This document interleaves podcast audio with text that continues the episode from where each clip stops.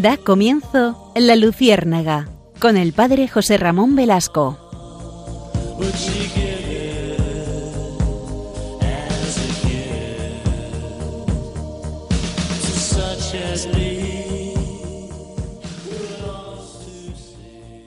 Corría el año de 1903. Monseñor Robert Hugh Benson, que era un antiguo vicario anglo-católico, empezó a escribir una novela interesantísima, fruto de su conversión al catolicismo. Este hombre había suscitado una gran inquietud en Inglaterra porque mm, Edward Benson era eh, precisamente arzobispo de Canterbury, su padre. Y este muchacho, eh, este Robert Hugh Benson, hijo nada menos que del arzobispo de Canterbury, se había convertido al catolicismo. Esto suscitó en la iglesia anglicana un gran, eh, un gran revuelo. Bueno, ustedes saben que de la iglesia anglicana hubo un famoso movimiento de Oxford y, muchos sacerdotes anglicanos pasaron al sacerdote católico. No podemos olvidar a nuestro cardenal Newman, que ahora es, que ahora es eh, santo. ¿no? Por eso este movimiento de Oxford también influyó de alguna manera en Robert Hugh Benson. ¿Y por qué les traigo a colación a este hombre? Porque la novela que escribió se titula Lord of the World, que es Señor del Mundo. Señor del Mundo ha sido una novela que mm, hasta los papas han recomendado. Y ustedes me dirán, hombre, ¿y, qué tiene de grande, de bueno, de interesante esta novela? Pues es una novelita que busca fundamentalmente eh, hablar sobre precisamente lo que nos puede venir en caso de que eh, los que quieren organizar el mundo sin Dios lo logren. Ustedes saben que durante la historia de la humanidad muchos han intentado precisamente poner a la humanidad organizada, pero sin Dios. Eh, esto lo hemos visto con la masonería, lo hemos visto después con el nuevo orden mundial en algunos casos, lo hemos visto pues con algunos potentados que quieren reorganizar eh, la economía, la, sociedad, la política. El comunismo también fue un modo de, reorganizar la existencia. No olvidemos que el comunismo todavía está vigente en, eh, fundamentalmente en países orientales como Corea del Norte, como China o en países como Cuba sigue el comunismo. Y otros tienen un comunismo disfrazado, como ustedes saben. Bueno, pues eh, Robert Hugh Benson, repito, eh, la escribió en 1903 y esta novelita lo que hace es que, eh, bueno, les cuento, les cuento el argumento. Es, distópica, es decir, está hablando de un mundo futuro y, en la novela aparece como a comienzos del siglo XXI dos sacerdotes londinenses, el padre Percy Flankin y el joven padre John Francis, visitan los alojamientos subterráneos del señor Templeton, un católico y antiguo diputado conservador que observó la marginalización de la religión y la destrucción de su partido. Templeton describe a los dos sacerdotes en los últimos 100 años de la historia del Reino Unido y del mundo. Todo comenzará con la extensión del poder del Partido Laborista Británico, hecho que marcará el comienzo de una etapa marcada por un humanitarismo mundial de tipo totalitario que reducirá el cristianismo a una inocua moral privada. Y repito esta última frase porque creo que aquí está el meollo de la novela y el meollo de la cuestión, ¿no? Es decir, eh, lograrán, por fin, estos potentados, que eh, eh, en la novela aparece como el Partido Laborista británico, que llegará a generar una etapa marcada por un humanitarismo mundial de tipo totalitario que reducirá el cristianismo a una inocua moral privada. Es decir, mm, lo que muchos han intentado eh, a lo largo de, la historia, que es eh, que prime por encima de todo esa fraternidad mundial, ese hermanamiento mundial, que es también lo que persiguen los masones desde el siglo XVIII. Ustedes saben que la masonería surge en 1713, más o menos y, ha perseguido siempre ese nuevo orden mundial basado en esa fraternidad donde el cristianismo, claro, el cristianismo es el enemigo a batir, porque eh, el cristianismo propone eh, un estado en el que Dios sea el centro. Todo gira alrededor de Dios, no alrededor del hombre. El hombre, por supuesto, tiene su dignidad proveniente de ser criatura de Dios, hijo de Dios, los bautizados. ¿no? Y fíjense que el cardenal Joseph Ratzinger, en el año 92, ustedes saben que, eh, él, estuvo como prefecto de la Congregación Palatina de la Fe durante casi 25 años, el cardenal Joseph Ratzinger criticó en una, en una ponencia en la Universidad Católica del Sagrado Corazón, en Roma, un discurso del presidente estadounidense Bush, el padre, George Bush, quien se manifestaba a favor de un nuevo orden mundial. En esta intervención, el cardenal Ratzinger explicó que la novela de Benson describía una civilización similar unificada y su poder para destruir el espíritu. El anticristo es representado como el gran paladín de la paz en un nuevo orden mundial similar. E, e, el cardenal Ratzinger citó a continuación el motu propio Bonum Sane, escrito en 1920 por Benedicto XV. ¿Qué dice este, este documento?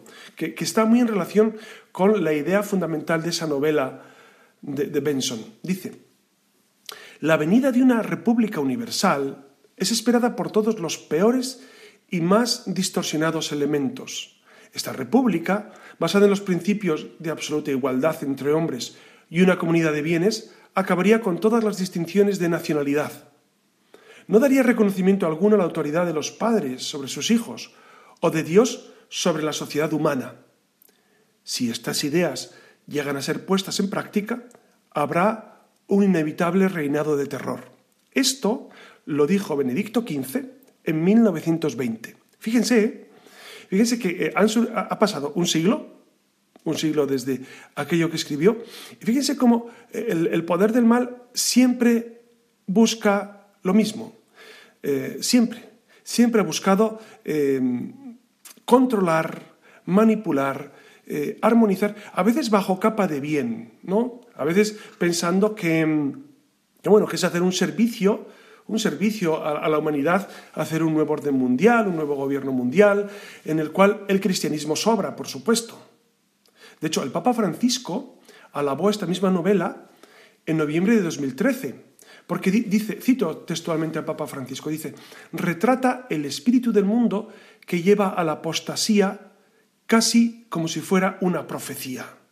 Bueno, eh, eh, hasta aquí esta introducción para encuadrar el tema que hoy nos va a ocupar. Ustedes seguramente han escuchado, bueno, hablar del nuevo orden mundial, lo tenemos hasta en la sopa ahora mismo, pero eh, seguramente a ustedes les ha suscitado inquietud el que por parte del gobierno en España y en otros países se está implementando la Agenda 2030. Y yo desde el inicio, y ustedes también, con toda seguridad desde el inicio, han pensado, bueno, ¿y qué agenda es esa? ¿De qué se trata la Agenda 2030? ¿Qué es lo que... Claro, porque quienes la defienden suelen ser partidos pues eso, en España el Partido Socialista, eh, Unidas Podemos, etcétera, la izquierda, la izquierda que está ahora gobernando a nivel nacional, es la que defiende la Agenda 2030. Entonces, eh, yo me he preguntado desde el inicio, ¿y qué significa? ¿Qué hay en el fondo de esta agenda? Y esto es público. Claro, esto no es conspiración, como, como ahora nos dicen, ¿no? que bueno, que, si vas en contra del, Estado eh, autoritario o, las normas establecidas, eres conspiranoico. No, no, no, no, no es esa la idea. Eh, no, es, no es buscar la teoría de la conspiración. Es evidente que durante 20 siglos se ha tratado de destruir a la Iglesia. Esto estarán de acuerdo conmigo, ¿verdad? Y estarán de acuerdo que, claro, que, en España lo hemos vivido de manera radical en España se ha querido, no olvidemos, los años 30, ahora, hemos celebrado precisamente 90 años de la Constitución de la República, que tantos desastres ha traído, ¿no? no solamente a España, a la unidad de España y, y a la paz, sino al cristianismo en España. Ustedes saben que a partir del año 31 fue la gran persecución, la gran persecución de los, de los católicos, hasta, hasta lograr eh, pues, nada menos que más de 4.000 sacerdotes asesinados, 14 obispos, infinidad, miles y miles entre religiosas, laicos, etcétera, etcétera. Entonces, se nos olvida muy rápido todo esto. Se nos olvida que si hay poderes que tratan de destruir a la Iglesia. Antes se hacía de forma sangrienta. Antes digo en España. En otros países se sigue haciendo de forma sangrienta. Pero hoy en día la destrucción de la Iglesia por parte de los enemigos de Cristo es a través de, una, eh, una pseudo bondad, una eh, pseudo antropología eh, fraternal que al final es sencillamente poner al hombre en el centro y quitar a Dios. Fíjense, Benedicto XVI, em, que es fascinante en sus, como ustedes saben, ¿no? es fascinante en sus, publicaciones y en, los modos de pronunciarse sobre las cuestiones, él en varias ocasiones dijo que el gran problema de nuestro mundo es haber olvidado a Dios como creador y el hombre como criatura. El hombre como criatura. El hombre que al final se quiere erigir como Dios. El, hombre que, parece que puede manipularlo todo y está por encima del bien y del mal. La semana pasada leíamos con estupor la noticia de que, eh, de que científicos españoles, eh, especialmente capitaneados por Juan Carlos Ipizua, que es un, es un apellido eh, vasco seguramente complicado, pero que han logrado o quieren lograr hacer híbridos entre simios y humanos. Claro, estamos llegando a unos límites que, lo sospechábamos, sospechábamos que íbamos a llegar allí, pero eh, no nos deja de horrorizar lo que la ciencia puede hacer si no hay Dios. Si no hay un Dios que ponga orden en nuestra vida, el hombre es capaz de las mayores barbaridades, como estamos viendo. Bueno, pues precisamente retomando esto, eh, esta idea de Benedicto XVI de, buscar eh, esa presencia de Dios como creador y el hombre como criatura, y por lo tanto, eh, de alguna manera regido por esa ley natural, pues nosotros vamos a, comentar esta Agenda 2030, si les parece. ¿no? Voy a comentar los puntos. Porque, miren, los puntos que, son 17 puntos, que la ONU aprobó en 2015 y cuando, me cuando digo la ONU, eran todos los partidos de la ONU que, están allí representados, que son más de 190. Y todos votaron que sí. Entonces uno, se pregunta, bueno, pero, pero ¿y tan bueno es eso? Pues miren, sí, los títulos son buenos. Los títulos de los, de, los 17 eh, proyectos son buenos. Pero, pero, el problema es lo que hay debajo de los enunciados. Esa es la cuestión. La cuestión no es, eh, no es decir que todos vamos a ser hermanos, como, decía, como decía el cerdo en la, en la mm, famosísima novela de George Orwell, ¿no? Algunos acaban siendo más hermanos que otros, porque claro, le, dicen, bueno, pero es que, es que tú al final te has puesto, y, tú eres el rico de, de, este Estado comunista. Dice, ya, pero es que algunos somos, son más hermanos que otros. Alguno tiene que gobernar. Eso ha pasado siempre en los sistemas comunistas, ¿no? Que al final los que gobiernan se hacen ricos y los demás todos iguales todos pobres. Bueno, pues vamos a ver qué hay de fondo. Miren, me, voy a servir de un libro que acabo de leer de Carlos Astiz, que es el proyecto Soros.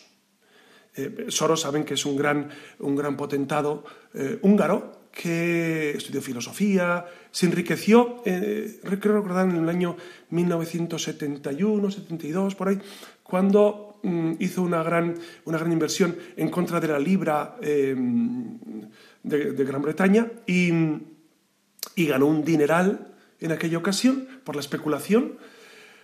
A partir de entonces, él se afincó en, Estados Unidos y, es un hombre que trata de regir los destinos del mundo. Esto, esto no es conspiración, esto es la verdad. Hay gente que trata de regir a los demás. Si, me permiten, nosotros los católicos, los cristianos, tratamos de, expandir el cristianismo. Los misioneros lo hemos hecho toda la vida, ¿no? Expandir, anunciar. Ellos son misioneros, o si me permiten, catequistas de eh, un estilo de vida contrario a Jesucristo. O sea, no complementario, porque claro, e, e, ellos se presentan como complementarios al cristianismo, no amigos, no, no son complementarios. La ONU, eh, en, en muchísimas de sus actuaciones, no ha sido complementario al cristianismo, sino ir en contra de Cristo. No olvidemos que la ONU es el principal propagador del aborto en el mundo. No olvidemos esto, que esto es muy importante, es un dato eh, esencial. Entonces, repito, me voy a servir de este libro de Carlos Astiz, Proyecto Soros, que eh, en un momento eh, hace un análisis precisamente de estos objetivos de desarrollo sostenible, se llaman así, los objetivos de desarrollo sostenible.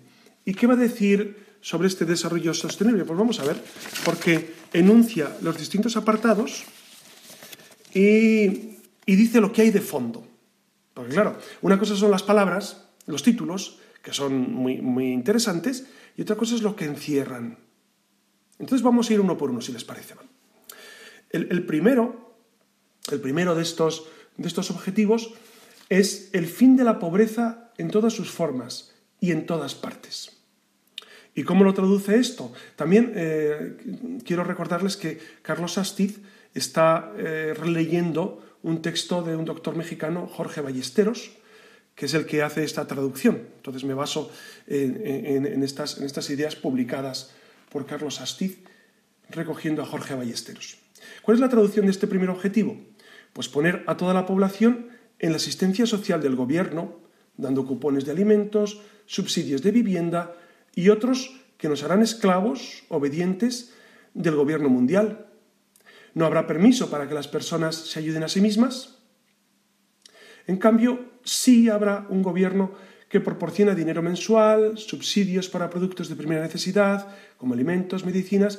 En el fondo, es eh, hacer subsidiarios a todas las personas, porque si son subsidiarios, si dependen de ti, pues tú los controlas y tú los manejas y tú decides eh, no solamente qué votan, sino qué gobierno van a tener.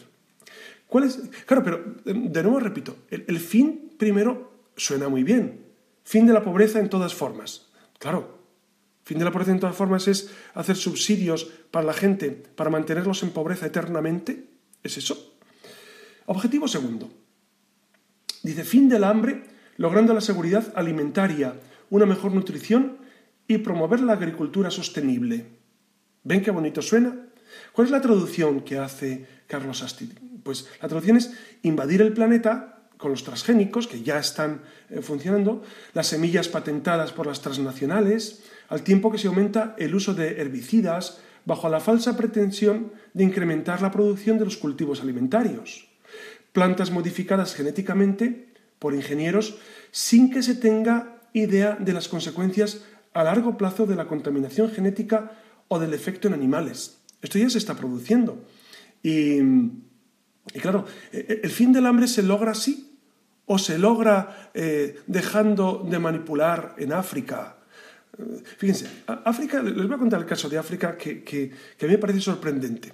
África, los africanos eran más ricos y más libres cuando eran colonias de europeos, con todo lo que eso supone de quebrantamiento de libertades, etc. Miren, yo tengo un compañero en la parroquia que es de Ruanda y, y, hablamos mucho, hablamos mucho de África, de Ruanda en concreto, y, me dice, claro, el principal, dice, ¿no? El principal problema de África es la República Centroafricana, la antigua República Democrática del Congo, ¿no? Y dice, claro, es que eh, es demasiado rica es demasiado rica. Y todo el mundo quiere eh, meter ahí sus garras para sacar rendimiento de minerales, de todo tipo de, de cuestiones. Y, eso está trayendo a la pobreza a la gente. Entonces, eh, el, hambre no se acota eh, con transgénicos, sino haciendo justicia en estos pueblos que están pasándolo tan mal. ¿no? El objetivo tercero de esta Agenda 2030, asegurar una vida sana y bienestar para todos en todas las edades, lo cual suena bonito. ¿Cuál es la traducción? Pues exigir vacunas para todos los niños y adultos para todo tipo de cosas. No me refiero al, no se refiere este texto al COVID ahora, ¿no? Sino en general, amenazando a los padres con la detención y el encarcelamiento si se niegan a cooperar.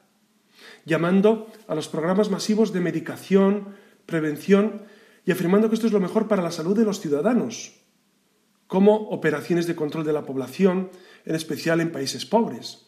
Claro, eh, eh, em, ustedes saben que hay un proyecto de la ONU de em, sanidad reproductiva. ¿Saben qué significa eso? Que suena muy bonito, ¿verdad? Sanidad reproductiva podría ser pues poner hospitales para que las mamás tengan sus hijos en mejores condiciones, favorecer a las embarazadas, eh, promover la fecundidad, etc. Pues no, no. Sanidad reproductiva es abortar, abortar y abortar. Es decir, procurar que en los países pobres haya eh, métodos no solamente anticonceptivos, sino directamente eh, matar a, los embriones o matar al feto o matar al niño antes de que nazca.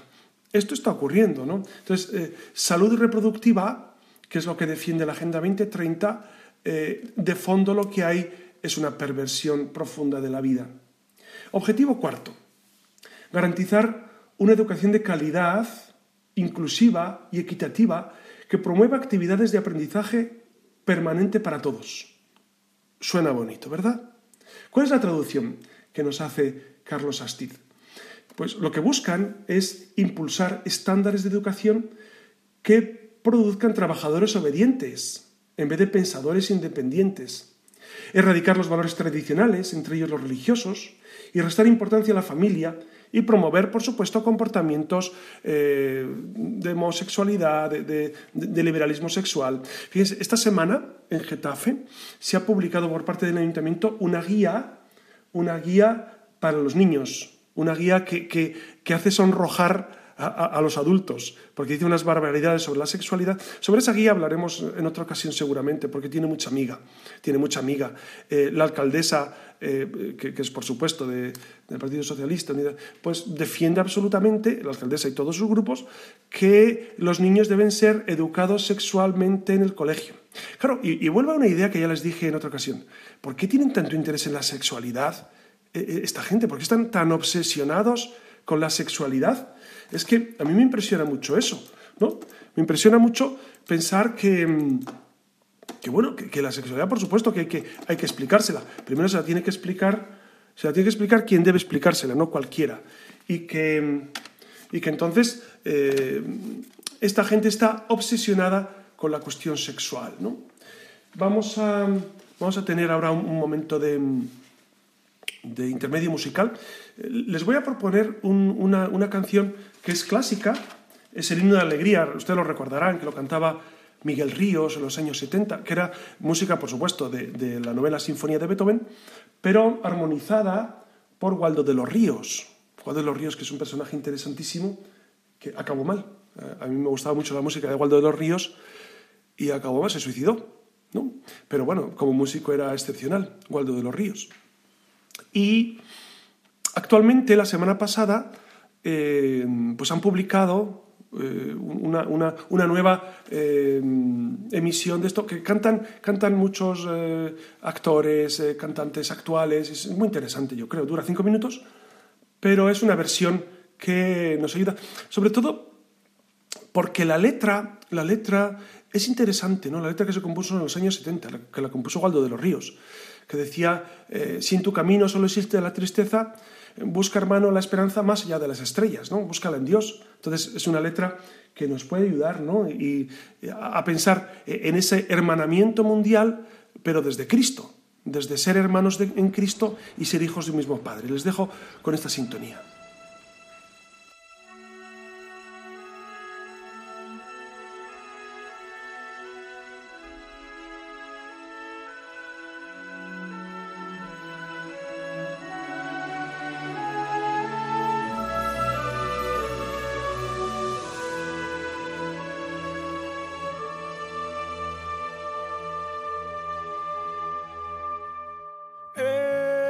Escucha hermano la canción de la alegría. El canto alegre del que espera un nuevo día. Ven, canta, sueña cantando, vive soñando el en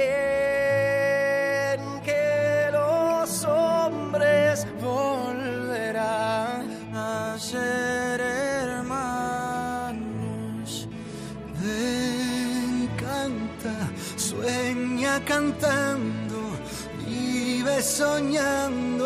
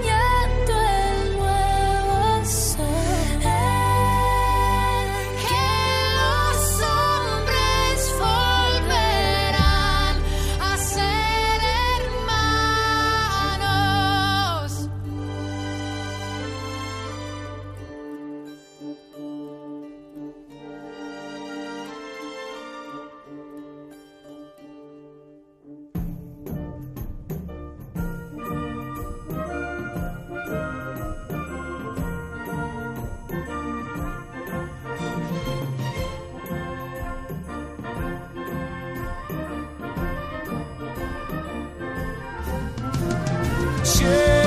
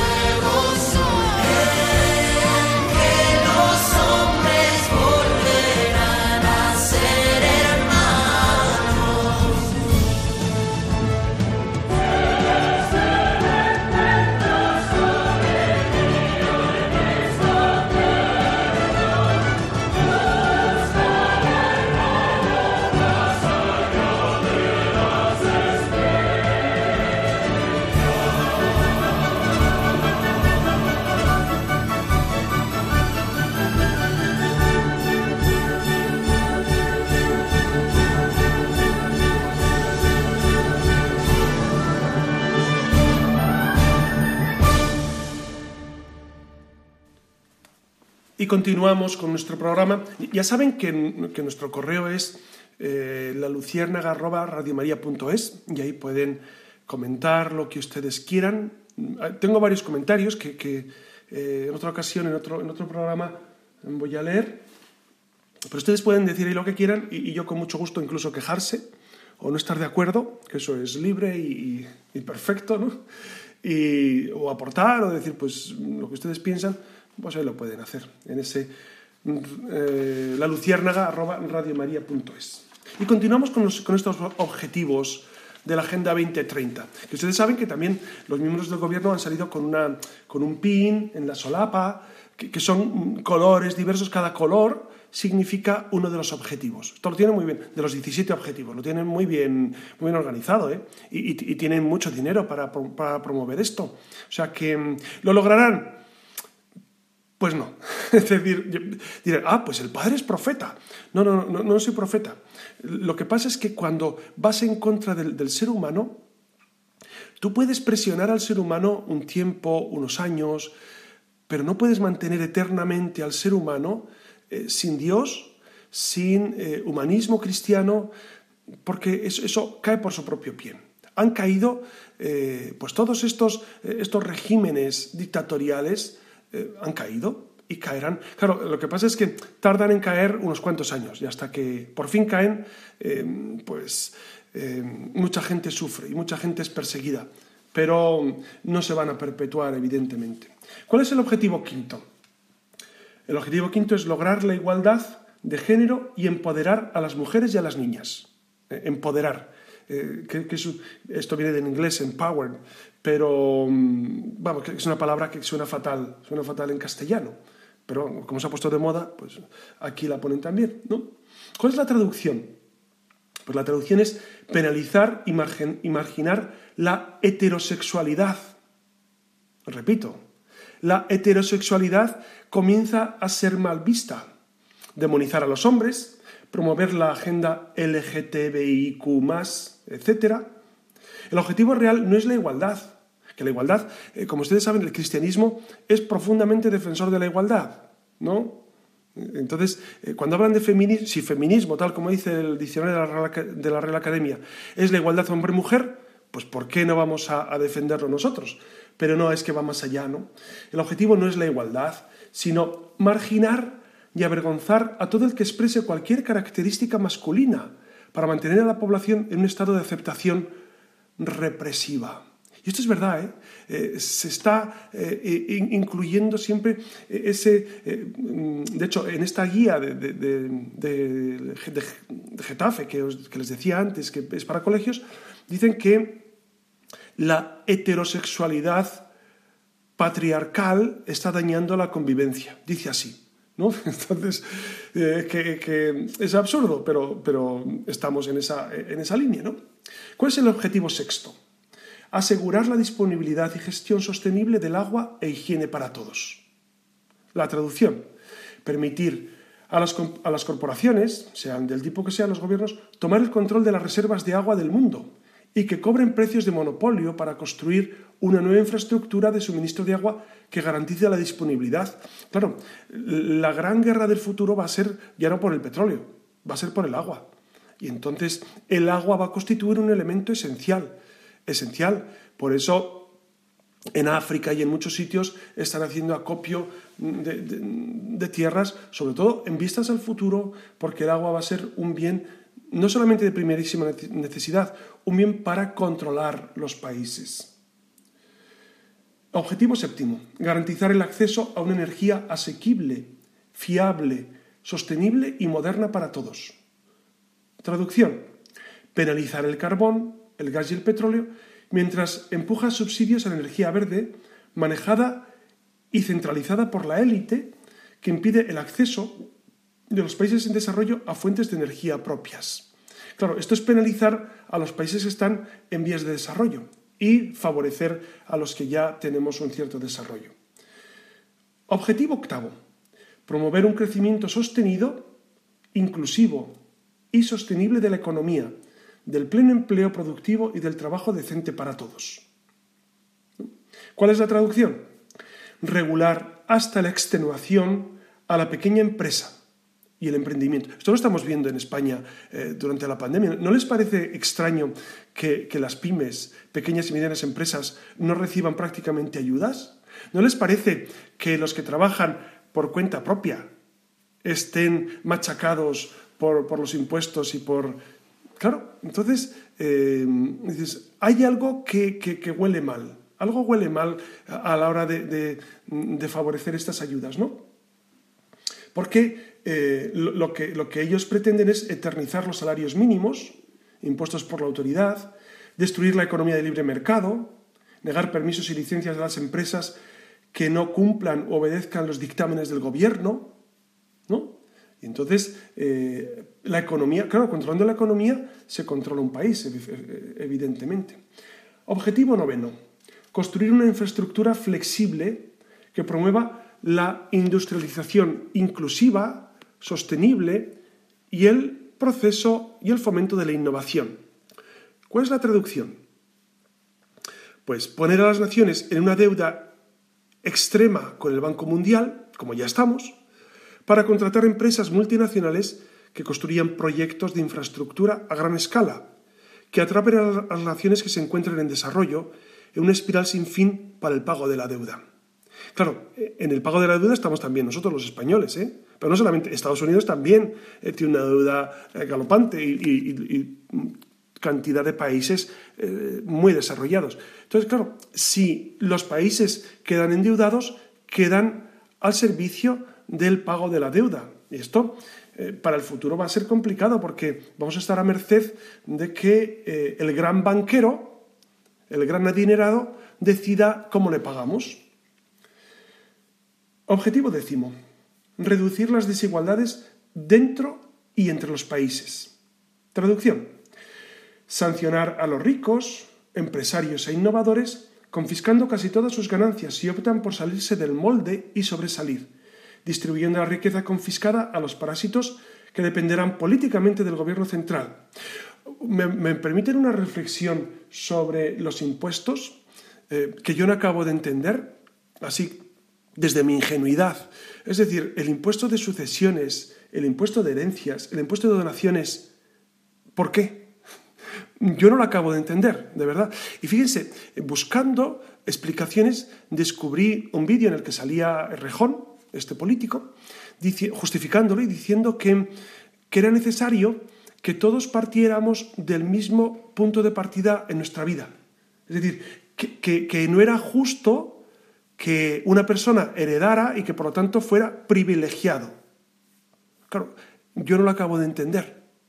No sé, a lo mejor ustedes sí lo entienden más y me pueden explicar. Es decir, imagínense que mi padre eh, ha ahorrado toda su vida, ha construido la casa con sus manos. Imagínense que mi padre fuera albañil, ha construido su casa, ha ahorrado, ha puesto su casa monísima, preciosa y me la quiere dar en herencia. Yo tendría que pagar por esa herencia ¿Es absurdo o no es absurdo? Yo creo que sí es absurdo, pero, pero si ustedes me dicen lo contrario, pues estoy abierto a, muchas interpretaciones. Yo estoy convencido de que todos debemos pagar impuestos, por supuesto, de que, de que todos tenemos que colaborar con el bien común, de que es necesario que los que más tienen aporten más, absolutamente de acuerdo. Pero pagar dos y tres veces por la misma cosa, ¿les parece justo? ¿Les parece justo? ¿Pagar dos veces por lo mismo o tres veces incluso por la misma realidad? No, ¿verdad? Se paga una vez y basta, ¿no? Objetivo número 11. Convertir a las ciudades y a los asentamientos humanos en inclusivos y lugares seguros y sostenibles. Traducción. Concentrar el poder en manos de fuerzas que obedezcan a los que gobiernan, a través de una clase desarmada y esclavizada de trabajadores empobrecidos Tratar como criminales a quienes viven con valores tradicionales, por ejemplo, en las zonas más rurales. Forzar a todos los seres humanos a vivir en ciudades densamente pobladas y fuertemente controladas, en las que se encuentren bajo la vigilancia 24 horas al día, 7 días a la semana. Bueno, ustedes saben que en todas las ciudades estamos llenos de cámaras, nos están controlando continuamente. Claro, la gente de los pueblos no pueden ejercer un control tan exhaustivo, evidentemente. Objetivo 12 Velar por patrones de consumo y producción sostenibles. Traducción.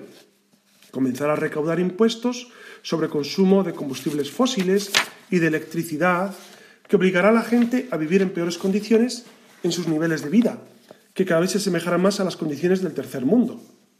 Eh, esto es evidente. Es decir, si estás continuamente grabando sobre el uso de energías, pues efectivamente dejaremos de usar esas energías. Objetivo 13 tomar medidas urgentes para combatir el cambio climático y sus impactos. Esto del cambio climático a mí me sorprende, ¿no? porque mm, científicamente eh, tiene sus problemas. Y, yo evidentemente no soy científico, pero leyendo de todo un poco hay mucha gente a favor de esa teoría, que es verdad, el cambio climático, y mucha gente en contra. Bueno, ¿cuál es la traducción de, esa lucha por eh, combatir el cambio climático? Establecer cuotas de consumo de energía por cada ser humano y empezar a castigar, incluso a penalizar, las decisiones de estilo de vida que excedan los límites de uso de energía establecida por los gobiernos. Penalizar la propiedad privada de vehículos y obligar las masas a usar el transporte público, donde las cámaras puedan monitorizar y registrar los movimientos de todas las personas y de la sociedad.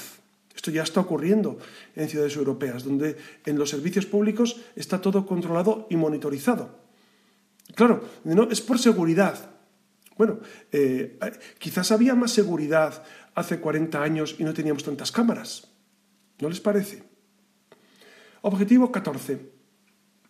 Conservación y utilización de océanos, mares y recursos marítimos para el desarrollo sostenible. Traducción. Prohibir la pesca en el océano, sumiendo el suministro de alimentos en una escasez, en una escasez extrema y causando un galopante, una galopante inflación en los alimentos. Miren, les voy a contar una cosa sobre los alimentos. Yo, tengo un colegio en Nicaragua, como saben, y viajo a Nicaragua con mucha frecuencia. Bueno, la frecuencia que me permiten mis obligaciones, claro. Pero, ¿qué pasa en Nicaragua? Que un kilo de arroz cuesta lo mismo que en España. Un kilo de alubias, allí la dieta básica es alubias, que llaman frijoles o frijoles, y el, arroz.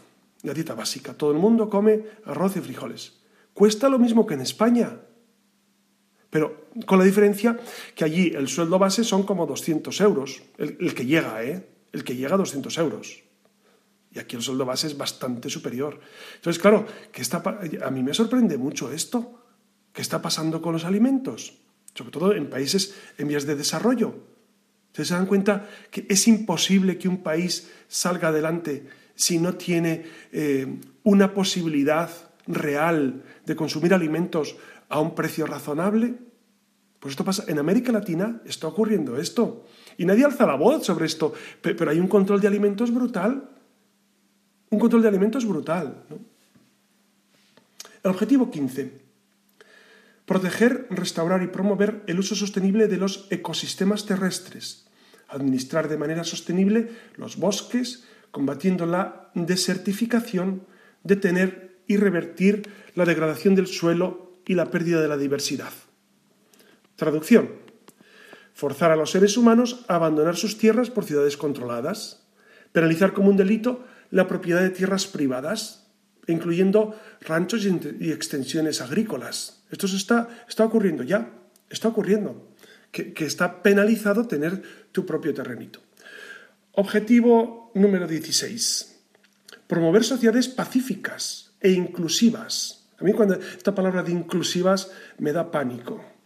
Repito, promover sociedades pacíficas e inclusivas para un desarrollo sostenible, proveer acceso a la justicia para todos y la construcción de instituciones eficaces, responsables e inclusivas en todos los niveles.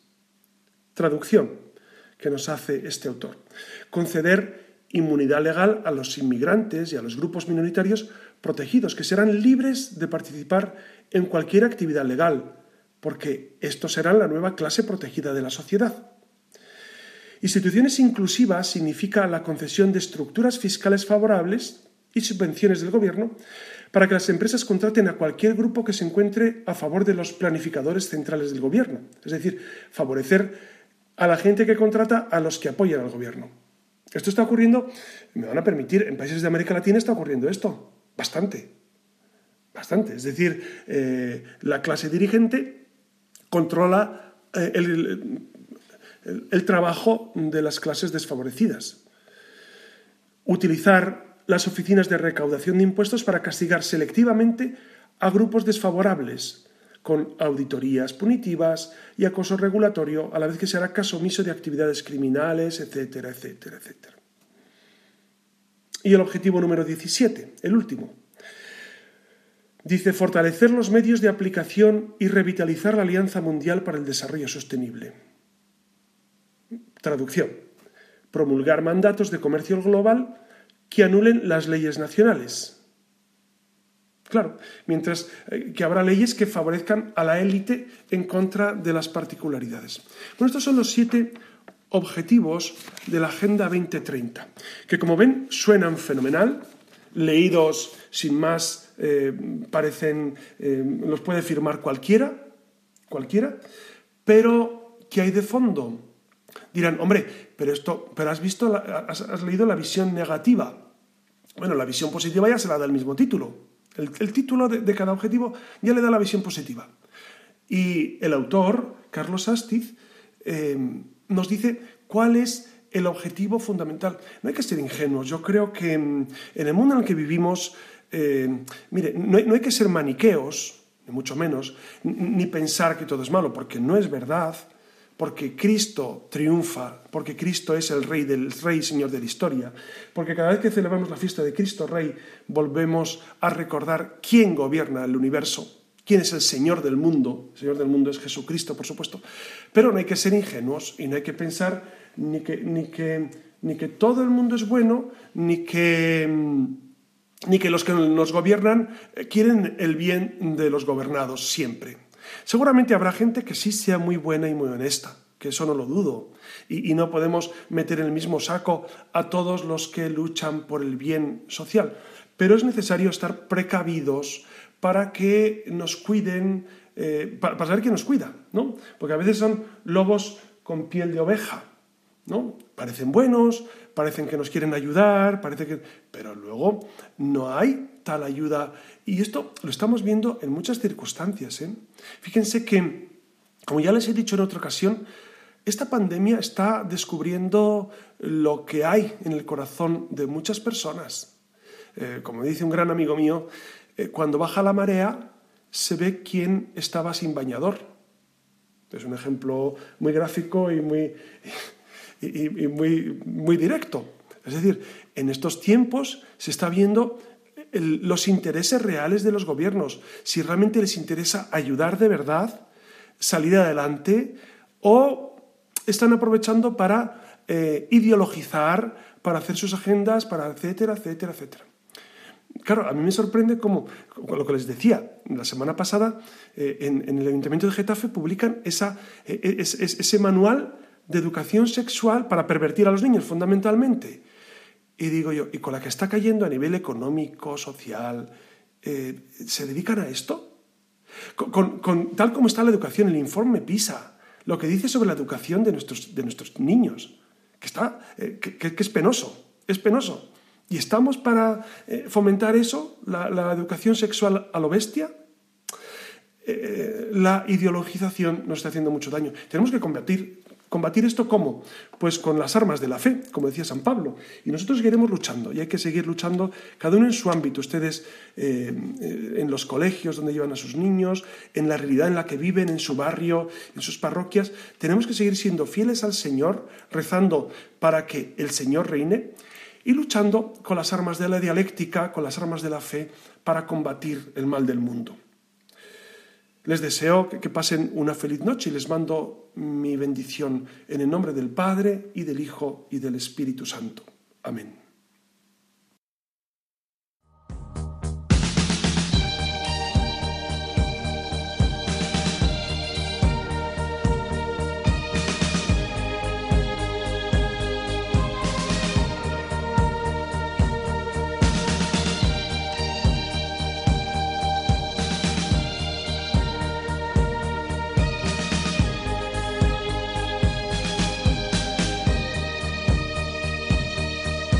Han escuchado en Radio María La Luciérnaga con el padre José Ramón Velasco.